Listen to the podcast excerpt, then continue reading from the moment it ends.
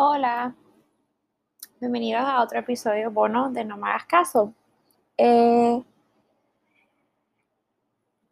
esta semana y dos, tres, cuatro semanas más em, hablaremos sobre Elizabeth Short. Creo que este episodio ya se publicó en el podcast ah, regular, pero para ordenárselos y como que no, no quería decirle, bueno, denle para atrás para que vuelvan para adelante, whatever, whatever. Lo que hice es que se lo volví a publicar, pero esta vez les publicaré toda la serie que hicimos sobre Elizabeth Short. El caso es tan denso, tan largo, tiene tanta tela para cortar, tan interesante que sacamos cuatro episodios. Entonces, este es el primero de cuatro partes sobre el caso de Elizabeth Short, Black Dahlia, un caso súper reconocido, pero igual, eh, igual súper importante y súper interesante hablar, contar. Y hay gente que a veces pues, ni, ni, lo, ni lo conoce. Así que, bueno, disfruten la primera parte de Elizabeth Short, el caso de Black Dahlia. Hola, bienvenidos a un nuevo episodio de No me hagas caso Premium de Patreon. Em, hoy estoy sola, otra vez, em, y emocionada porque eh, finalmente dije, ok, me voy a tirar a la piscina y lo voy a contar y lo voy a grabar y lo voy a voy a estudiarlo, voy a leerlo y vamos a hacerlo. Entonces, voy, yo sé que yo siempre digo que voy a hablar de un super caso y que es un caso infamoso y todas estas cosas, pero para mí o dentro de mi conocimiento de crimen o etcétera, no sé, eh, para mí este es el número, número, número uno olvídate de España, olvídate, olvídate de todo. Para mí este es el tope. Y es el realmente el primer caso. Yo siempre he pensado, bueno, no siempre, yo, yo sé que yo mencioné en nuestro caso de la niña de Alcácer, que fue ese caso como que hizo que me obsesionara con el crimen y eso. Eso es cierto, eso es cierto, sino que hizo que me obsesionara con el crimen otra vez em, cuando grande, ¿no? Cuando adulta. Mm, haya pasado mucho tiempo desde que yo, no qué sé, viese documentales o leyera sobre crimen y, y como que me obsesionara otra vez, entre comillas. Ok, pues este fue el primer, primer, primer, primer caso que realmente me abrió ese mundo como decir, wow, what the fuck is this? Like, ¿qué carajo es esto? Like, it, I mean, el género del crimen, fucking fascinante. Um, y el cine noir, y la literatura noir, y mm, de detective, ¿no? La literatura negra. A mí todo eso, pues yo podría atreverme a decir que fue como para cuando tenía como 11, 12 años. No recuerdo cómo llegué a este caso. Creo que fue con la película, con la adaptación del 2005. Um, sí, yo tenía 12 años. Um, de 2005 de este caso. It was a really shitty movie. Tiene super mal ratings. No la recomiendo. Mejor recomiendo un documental o algo. I don't know. O literatura o, o que se vaya en un rabbit hole en internet. Y estoy. Y voy a hablar de Elizabeth Short. De Black Dahlia. Um, lo que decidí hacer con este caso fue, es que no voy a hacer un episodio, simplemente como que hablar de ella por encima y luego entrar de lleno al caso y a la escena del crimen, que es lo más famoso realmente de todo este caso. Y lo más fascinante realmente es que nunca se ha cerrado este caso, sigue abierto, es del año 47, Los Ángeles, Hollywood. I mean, that right up on my alley, como dicen los gringos. So, decidí, como este caso tiene tanta y tanta y tanta información, y para tener pues contenido tras semana tras semana, voy a dividir este caso en varios episodios. Así que vamos con la primera parte. Y es la biografía, como que todo ese background de Elizabeth Short antes de que se convirtiera Black Dahlia. Porque cuando ella estaba en vida, she ella no era Black Dahlia. Black Dahlia se, se lo pusieron los periódicos cuando la asesinaron, right? So, let's get into it. Vamos Jax. Elizabeth Short nació el 29 de julio de 1924 en Hyde Park, Massachusetts. Poco después de nacer, sus padres se mudaron a Medford, Massachusetts. Cleo Short, el padre de Elizabeth se ganaba la vida diseñando y construyendo campos de mini golf. I mean, específico as fuck. Cuando la Gran Depresión golpeó en Estados Unidos, right, en el 1929, Cleo abandonó a su esposa, Phoebe Short, y a sus cinco hijas. Eh, ¿Cómo Cleo se escapa de su familia? Pues él procede a fingir un suicidio, suicidio, dejando este, su carro, su coche vacío um, cerca de un puente que hacía creer a las autoridades que se había tirado al río, ¿no? El cuerpo. Se abandonó el carro and that, that was it. Phoebe tuvo que lidiar con los tiempos difíciles de la depresión que cuentan, si no me equivoco, del 29 al 39, una década entera, right? Y tuvo que criar a, los, a las cinco niñas por su cuenta.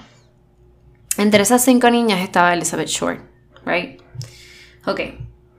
Um, para mantener a su familia, Phoebe tuvo varios trabajos, limpiando, etc.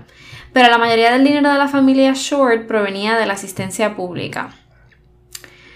Un día Phoebe recibió una carta de Cleo que es eh, donde él confesaba, ¿no? Estaba eh, diciendo que él había hecho y dónde estaba.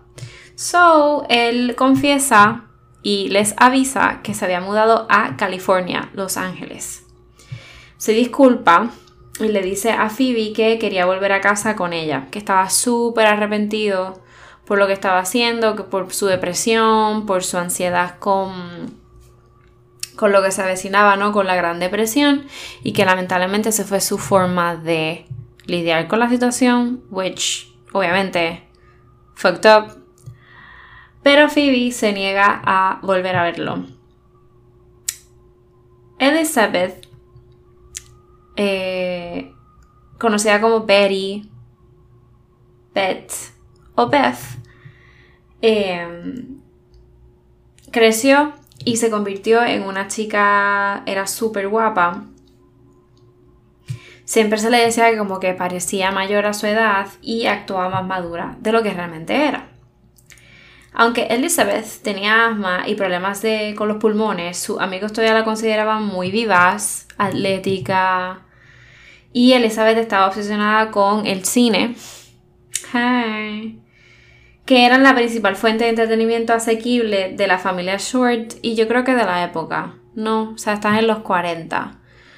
I mean, es que empieza esa época dorada del cine estadounidense. Um, y los 30, que fue ese boom eh, del cine no silente, no ese cine ya con audio, sabemos ese salto, no. I mean, yo debería hacer un podcast de cine también, de la historia del cine. Anyway, Em, y el teatro, right? So el teatro, ella le encantaba, le fascinaba porque le como que le permitía escapar de la monotonía de la vida pues pobre que tenía en su casa, el abandono de su padre.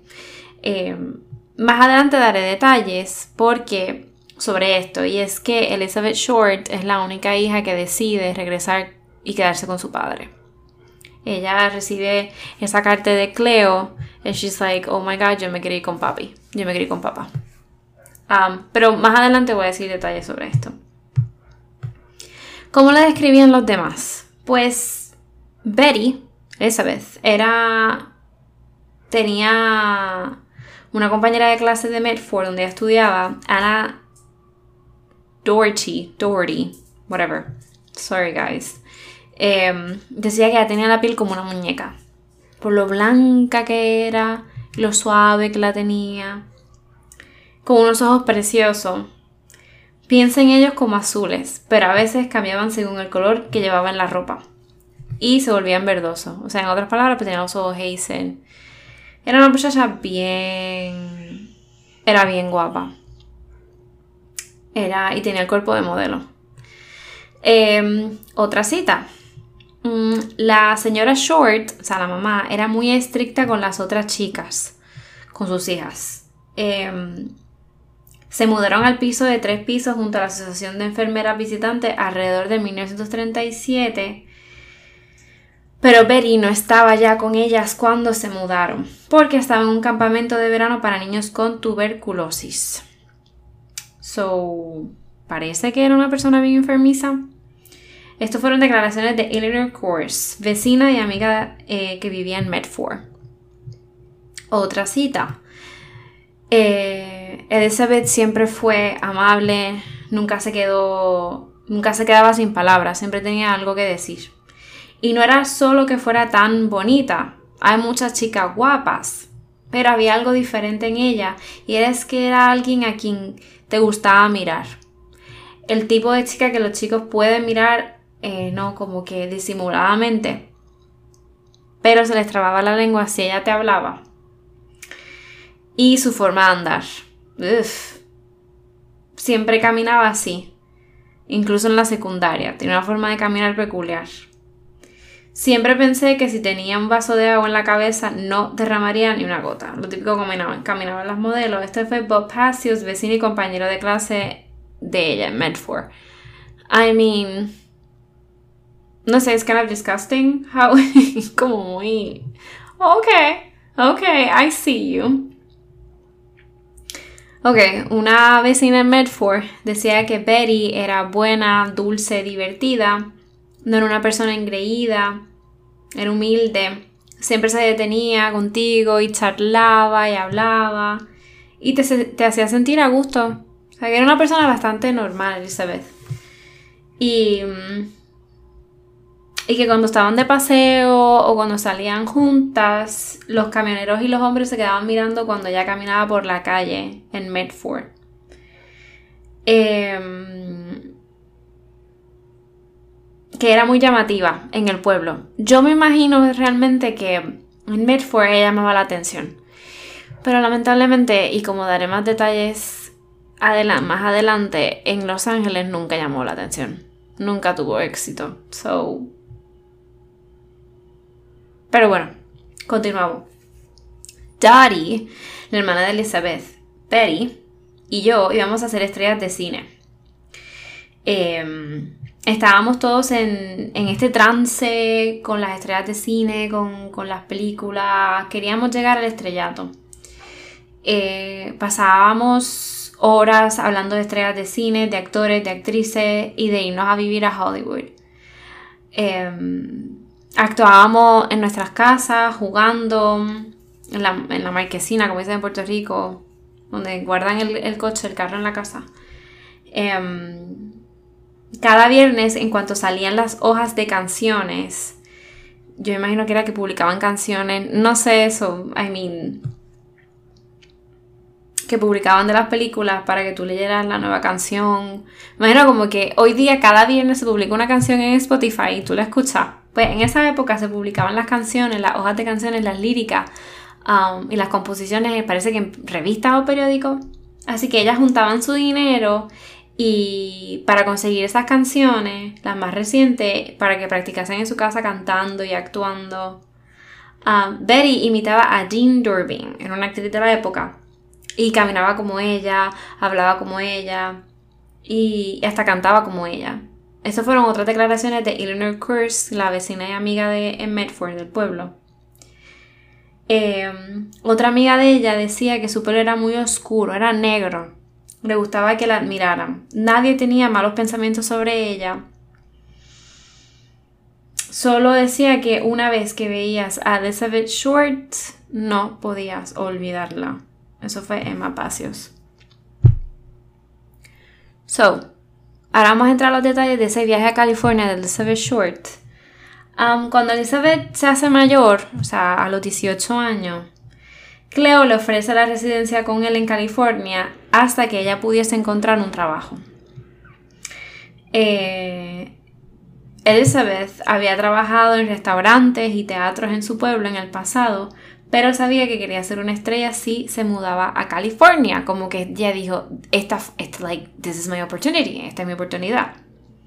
So, impulsada por su entusiasmo por el cine y el amor a los estudios del cine y todo eso, Elizabeth empaca sus cosas y se dirige a vivir con Cleo a Vallejo, California, a principios del año 1943.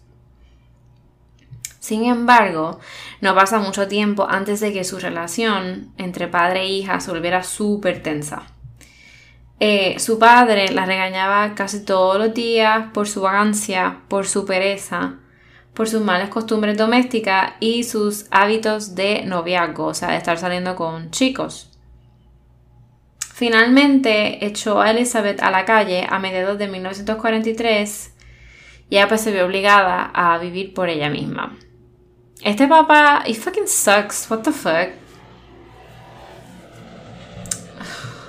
I mean, la época, I don't even know. So, en esta época de Elizabeth sin su padre, ella solicitó trabajo como cajera en la bolsa de correos del campamento Cook. Los militares se fijaron en ella rápidamente y ganó, cuando digo campamento, el campamento militar, campamento militar Cook los militares se fijaron en ella rápidamente y ella ganó el título, ya la llamaban la cutie, the cutie of the Cook's Camp. Em, so, la, la cutie, la guapa en el campamento Cook, en un concurso de belleza. Em, sin embargo, Elizabeth estaba emocionalmente vulnerable y desesperada por una relación permanente como que ella se quería casar. Estaba en sus 20s, estaba en los 20 y pico de edad, so she was like, ok, me tengo que casar. Así que, eh, mientras ella tenía ese deseo, se corrió la voz, el rumor de que ella era una chica fácil, lo que la mantenía en casa eh, en vez de en citas la mayoría de las noches, porque she was like cuando quiero decir eso era like. O sea, avergonzada. I mean, yo me imagino que ella no se sentía cómoda.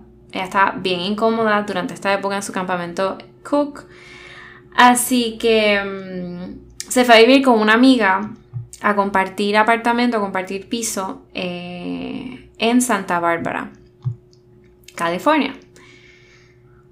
Durante este tiempo, Elizabeth tuvo su único enfrentamiento con la ley durante, ajá, como dije, este tiempo, el 23 de septiembre de 1943.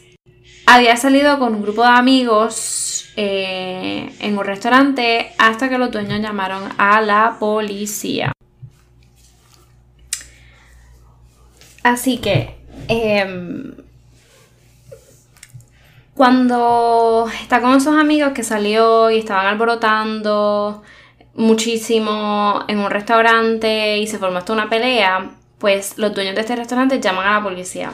Elizabeth era menor de 21. She was like, I think 20. Pues sí, estaba en sus 20s. Um, así que solamente fue fichada y lo que le hicieron fue que le tomaron las huellas dactilares, pero nunca fue acusada, me imagino también, porque ya no tuvo mucho que ver con la situación que pasó, pero bueno, que me estaba con el grupo que no, era correcto. el oficial de policía le recomendó a Elizabeth eh, y le dispuso para que fuera enviada de vuelta a Massachusetts, porque ella no tenía, no tenía nada. right? Y no era, era menor de 21 y todo eso. Así que la regresan a Massachusetts. Eh, no pasó mucho tiempo antes de que Elizabeth, por sus cojones, regresara a California, pero esta vez a Hollywood. No fue, no fue con su padre. En Los Ángeles, Elizabeth conoció a un piloto llamado Teniente Matthew Matt Gordon Fickling y se enamoró. Fue su primer amor. Era, mm, ese era, ella decía que ese era el tipo de hombre que ella estaba buscando, que quería casarse y rápidamente hizo planes con él. Sin embargo, sus planes se detuvieron cuando Fickling eh, fue enviado a Europa, pero él le prometió casarse con ella después de ser, enviado a la India. Europa, India. So, supuestamente cuando él regresase de India, se iba a casar con ella. Sin embargo, estando en India, él fue asesinado. Gordon fue asesinado en acción, dejando a Elizabeth um, heartbreak, with a heartbreak, con el corazón roto. Quiero hacer un paréntesis, que quiero dar un poco más de detalle de esta relación.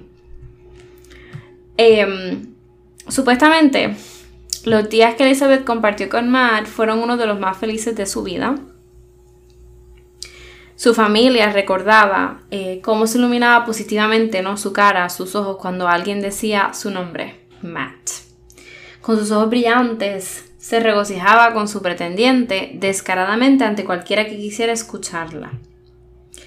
Durante el viaje que él tuvo que darse, porque era militar, para la guerra, eh, la joven pareja intercambió numerosas y apasionadas em, cartas de amor durante su noviazgo. Elizabeth las mantuvo guardaditas, sujetas, ¿no? Con una bonita cinta roja y las colocaba en, una cajita que ella le puso cofre de la esperanza. Hope's Box. Pobrecita. Em, antes de ser enviado a la India, Matt, como un piloto condecorado, prometió a, la a, ella, um, a Elizabeth, que se casaría cuando él regresara a casa, que eso fue lo que mencioné ahorita, hace un ratito. Ellos planearon una boda en para octubre y luego, y luego, luego que se casasen, ellos se iban a mudar a Colorado para comenzar su vida juntos como matrimonio. Lamentablemente, como dije, nunca se pudo hacer porque Matt murió en acción, lo asesinaron el 10 de agosto de 1945, dejando el corazón de Elizabeth destrozado. Ella, mm, la familia decía que ella estaba, ella, she got obsessed, ella se obsesionó y leyó, leía sus cartas de amor una y otra vez, desesperadamente, en su depresión, en su ansiedad y pensando lo que una vez fue su vida y las posibilidades que ahora nunca serían. Em, hay una fotografía, hay una foto bien famosa eh, que la puedo poner como foto de perfil de este episodio, ya que no comparto en Facebook estos casos. y esta foto, que, que sí, ¿sabes qué? La voy a poner como foto de perfil es bien famosa. Y es una que ella sale like, en una mesa un restaurante posando, sonriendo al lado de un militar. Ese es él. Um, esa fotografía se guardaba con las cartas de amor en ese cofrecito de la esperanza, en su Hopes Box. Um, y mientras ella preparaba su fatídico traslado a California, su mudanza, eh, Elizabeth envió esa caja y su, maleta, eh, lo envió desde Chicago a la estación de Greyhound Express en Los Ángeles. Pero debido a una factura sin pagar, eh, sus pertenencias permanecieron sin reclamar en un almacén, no se las entregaron. Menos de dos años después del fallecimiento de Matthew, Elizabeth también estaría muerta. Fue cuando la asesinaron en el 47. En su macabro, like, muerte, su asesinato tan horrible que sucedió en enero de 1947 llamó tanto la atención de todos los periódicos, elevando instantáneamente no a esta persona, esta joven guapa que quería ser actriz en Hollywood, um, eh, Elizabeth Short, eh, pues en esa investigación de los periodistas se consiguió localizar ese maletero que nunca se le entregó a Elizabeth en vida um, para informarle a la policía de su paradero. Si ustedes recuerdan en el episodio pasado de Jean French, que también eh, que tiene relación con Black Dahlia, pero realmente no, que fue un asesinato horrible también, como expliqué, que sucedió tres semanas después del horrible asesinato de Elizabeth Short. Eh, que más adelante daré detalle. Em, los periodistas estaban bien acorde, o sea, muy junto a investigaciones con la policía. Imagínate, tienen hasta radio de policía para saber dónde se había encontrado un cuerpo y para que ellos llegasen primero, para fotos y todo eso. O sea, imagínate. Imagínate ejemplo de, de, de, de contaminar una escena de crimen. O sea, Jesus. Eso ya no pasa. Eso no pasa. Em, así que eh, esas maletas y esa cajita permaneció intacta hasta que los investigadores y periodistas pudieron recogerlo de forma segura como prueba. Esa foto de Elizabeth y Matt y esas cartas de amor estaban dentro. So, esa foto la voy a, la voy a subir a Patreon. Así que, ok, cerrando paréntesis y continúo con la biografía. Em, obviamente, Elizabeth tuvo un periodo de luto en el que contó a los demás que Matt había sido su marido y que su bebé había muerto al nacer. Mm, esa, no sé, forma peculiar de pasar su depresión.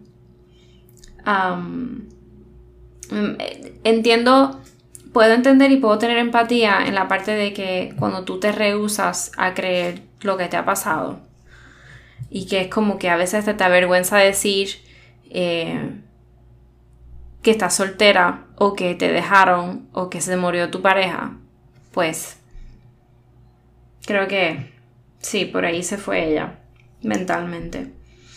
Nada, una vez que comenzó a recuperarse, intentó volver a su antigua vida poniéndose en contacto con sus amigos de Hollywood. Uno de esos amigos era eh, Gordon Fickling, que es, era su antiguo novio. Así que, como decía, em, empezó a contactar a estos amigos de, eh, amigos de Hollywood y contactó a un antiguo novio de ella. no conseguí el nombre, pero eh, el punto es que este antiguo novio, ella lo vio como un posible sustituto de Matt Gordon. Comenzó a escribirle entre esos contactos. Comenzó a tener contacto con este antiguo novio, comenzó a escribirle y se reúne con él, pero en Chicago. él le dijo, ven, ven para acá, ven para Chicago. So, ella estuvo en esa ciudad por unos días. Se enamora de él de nuevo. Eh, luego pasa el tiempo y acepta reunirse con ese antiguo novio en Long Beach antes de volver a California para seguir persiguiendo su sueño de estar en el cine. supongo que tuvo mala suerte with this man, con este hombre también. Así que ella regresa a Los Ángeles, pero abandona Los Ángeles el 8 de diciembre de 1946 para tomar un autobús a San Diego. Antes de irse, dicen, gente que la conocía, que Elizabeth eh, supuestamente estaba preocupada por algo. Em, y dice, dicen que ella había quedado con su amigo Mark Hansen, otro amigo de ella, quien dijo lo siguiente cuando fue interrogado el 16 de diciembre de 1949 por Frank Jemison esto es claro, luego del asesinato del 47 de Elizabeth Short. Frank Jemison le pregunta a Mark Hansen mientras vivía en los apartamentos del canciller. Eh, volvió a su casa y recibió a correo. Mark Hansen le contesta, no la vi, pero estaba sentada allí una noche cuando llegué a casa con Anne una amiga a las cinco y media, 6 de la tarde en punto. eh, sentada y llorando y diciendo que tenía que salir de allí. Lloraba porque estaba asustada, una cosa y la otra, yo qué sé. Por eso es lo que les dije ahora sobre eh, de que ella supuestamente esos últimos meses de ella, ella estaba preocupada por algo. Así que, mm, cierro cita. Mientras Elizabeth estaba en San Diego, se hizo amiga de una joven llamada Dorothy French y esto es casualidad, no tiene nada que ver con Jim French del último, del último, con el último caso que conté. Así que Dorothy era una chica que trabajaba en el mostrador, o sea, cobrando, me imagino que las entradas y eso, en el Teatro Azteca y había encontrado a Elizabeth durmiendo en uno de los asientos después del espectáculo nocturno. Elizabeth le dijo a Dorothy que dejaba Hollywood porque encontrar un trabajo como actriz era muy difícil eh, y con, la con las huelgas de actores que había en ese momento. Eh, esas huelgas de actores tienen que ver con que como el abuso que tenían negrero, ¿no? Trataban como negreros esclavistas, ¿no? Los grandes estudios contra los actores. Los actores estaban pidiendo más derechos y más. todas esas cosas. Em, Elizabeth le dice a, Dorothy, como dije, que dejaba Hollywood porque era muy difícil. Dorothy sintió pena por ella y le ofreció un lugar para quedarse en casa de su madre por unos días. Al final, Elizabeth acabó durmiendo allí durante más de un mes. Em, ahora, los últimos días de Elizabeth.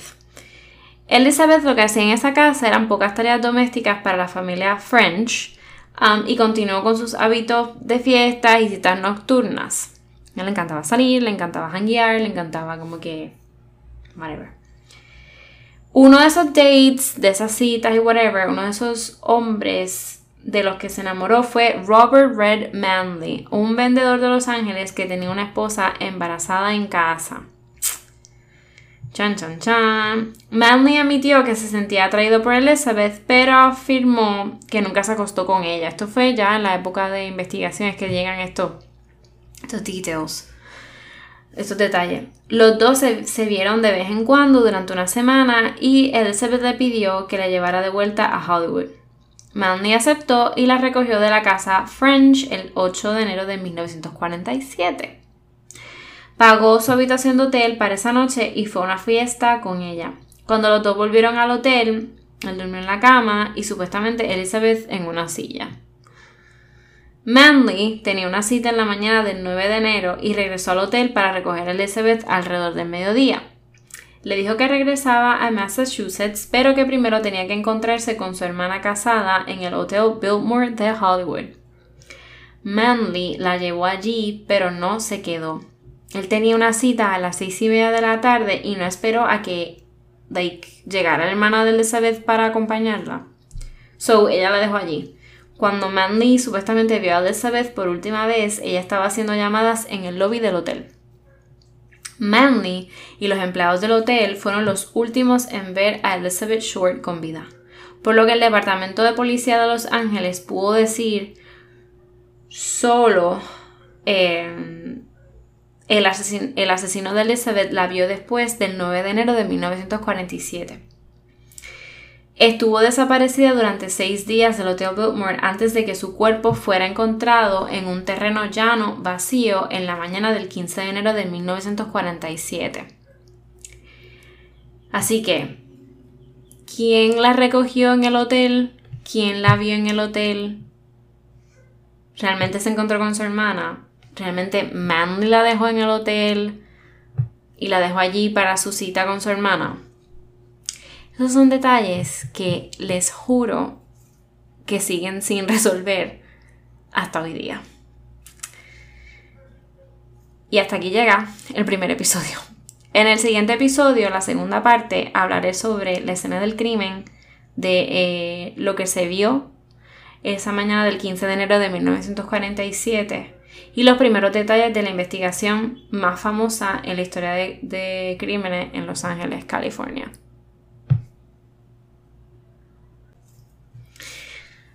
Gracias chicos, si llegaron hasta aquí, quiere decir que el contenido está funcionando. no, y que gracias por el apoyo. Gracias por escucharnos por, o escucharme por Patreon. Eh, si quieres seguir apoyándonos, regístrate en Patreon. Síguenos en, em, en Facebook, en el grupo privado No me hagas caso podcast. Eh, sígueme en Instagram, eh, dora.lapíldora. Eh, sigue a Héctor, a mi compañero que no está en estos episodios, pero síguelo en Instagram, Héctor Ball, como bola en inglés. Y síguenos también en el grupo de Instagram de No me hagas caso, NMH caso en Instagram. Y que ahí ponemos como que imágenes, like, como en Patreon también ponemos imágenes um, de backstage, making ups y esas cositas y ponemos también fotos de nosotros y en Facebook ponemos las fotos de los casos. Así que mm, los casos que son gratis, entre comillas, no los de Patreon. Eh, así que nada, mm, thank you once again y la semana que viene pues publicaré la segunda parte de Elizabeth Shore, Black Dahlia, Dalia, la, eh, la Dalia, oh my god, me trabé, me está dando un infarto. I have a stroke. Mentira. Black Dahlia o la Dalia negra. Bye.